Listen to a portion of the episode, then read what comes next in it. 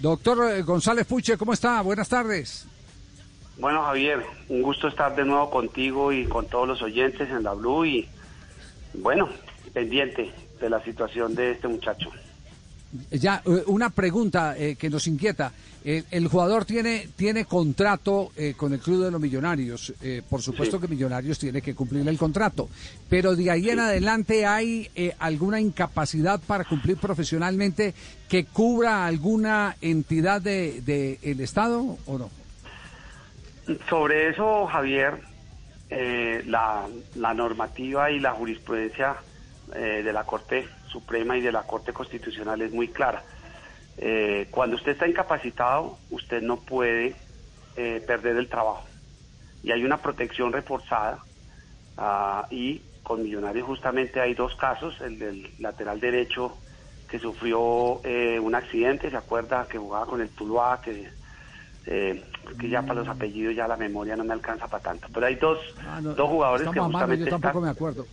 En este momento están reclamando porque fueron despedidos cuando estaban incapacitados. Entonces la norma dice, la jurisprudencia es clara, que es obligación del empleador restablecer y buscar todo el reacondicionamiento para que el trabajador pueda retornar a su actividad normal, a su actividad productiva y tiene que hacer todos los esfuerzos y mientras eso no se produzca, pues no puede ser despedido, no puede terminar el vínculo contractual. Por lo tanto, el contrato se mantiene porque lo que se hace al momento de buscar la transferencia es justamente y lo que establece el reglamento de la FIFA es que antes de firmar el nuevo contrato se practiquen y se realicen todos los exámenes médicos porque una vez se firme el contrato ya no se puede alegar ningún tipo de eh, estos inconvenientes para incumplir el contrato. Por lo tanto, eh, fiel a esa situación, pues se le ha practicado el, el, eh, ecocardiograma,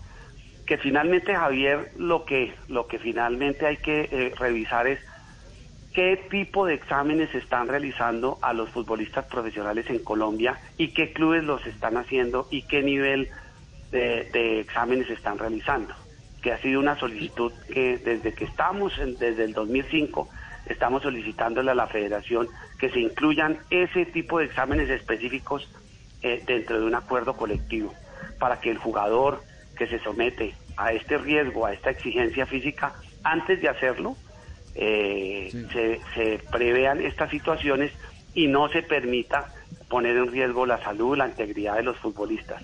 Este es un caso que nos ayuda, es una situación coyuntural que nos muestra, hombre, cuántos clubes en Colombia y qué tipo de exámenes se están haciendo a nuestros futbolistas en Colombia. Leonard Vázquez se llama el otro jugador. Leonard, Leonard Vázquez.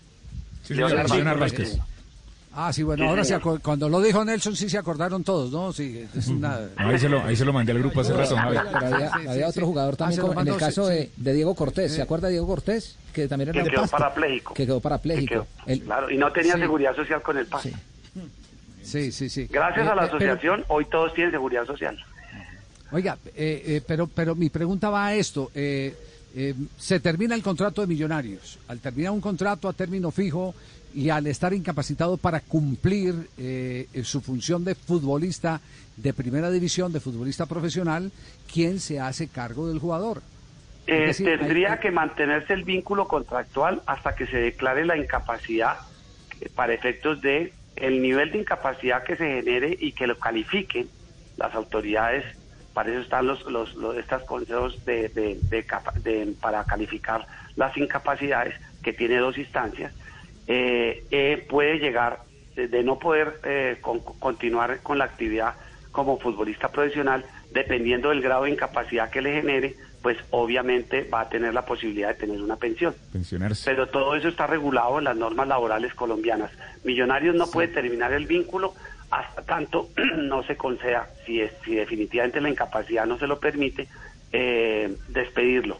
Y cuando salga la incapacidad calificada en el grado que establezcan las autoridades eh, sobre la materia, este, en ese momento sí podrá existir la posibilidad de terminar el vínculo contractual conforme a, nuestro Código Sustantivo del Trabajo. Bueno, queda claro. Algo similar con aquel muchacho que la asociación ayudó, el, el ciclista, sí. Mm, parecido, porque fíjese que justamente lo que se logró con el ciclista fue eh, que le restituyeran, le restablecieran la condición, le respetaran el contrato y hasta que él no tuvo condición y se recuperó, pues obviamente tuvo que pagar eh, la gobernación del Instituto de Deporte de Boyacá. Pero sobre ese caso hay muchos, mire que está eh, Angulo, que fue una persona, un jugador que también eh, le hicieron una, un procedimiento en una rodilla. Él entró, ah, hizo una reacción y estuvo prácticamente, estuvo muy en una condición muy crítica.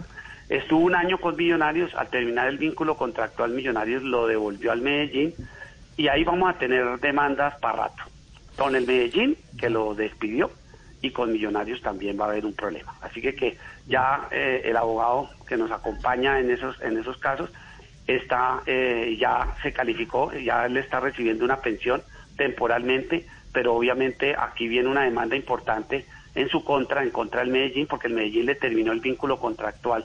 Pero lo, más irresponsable de todo fue que intentó eh, demostrar que el jugador con una incapacidad, ¿sabe cuánto? Del 53% lo inscribieron en, la planilla para ponerlo a jugar, para eh, inhibir la posibilidad de que el contrato de trabajo terminara. Ya.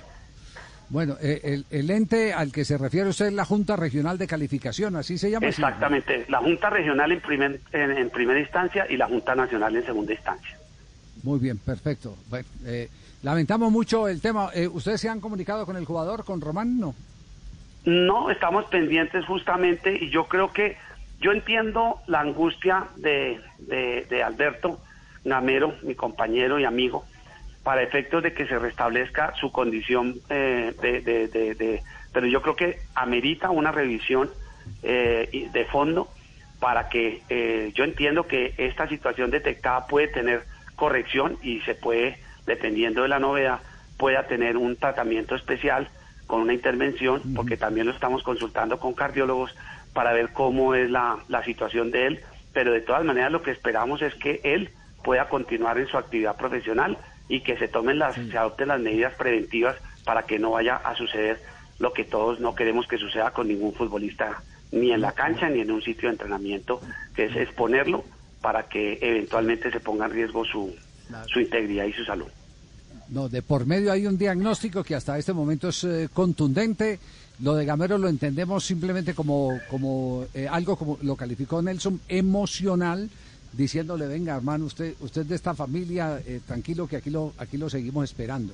Pero evidentemente eh, tiene que haber una autorización médica seria, una vigilancia que no solo pasa por la responsabilidad de los directivos del club, sino también de la misma organización, de Di Mayor y de la Federación Colombiana de Fútbol, y si eh, hay que ir más allá del mismo Ministerio del Deporte.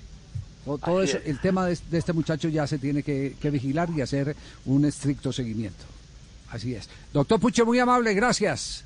Muchas gracias. Justamente hay una norma especial que está en nuestro comunicado. En su artículo noveno establece que la responsabilidad por el control médico es de las federaciones, de los clubes profesionales y de las ligas. Yo, hasta donde tengo entendido, pues ese seguimiento médico eh, en Colombia es muy precario, sin duda. Muy bien. Eh, tema este que nos obliga a abrir mucho más los ojos en adelante. Muy amable a Carlos González Puche. Nos vamos a un minuto de noticias. Volvemos en instante con este hecho que ayer eh, revelamos eh, para Colombia en, primicia, aquí en Blog Deportivo, cuando desde el mismo club Boca Junior se empezó a corretear por los pasillos en señal de alarma que terminó con la muy triste noticia del tema de eh, Felipe Román, el lateral derecho de Millonarios y su frustrada ida a Boca Junior.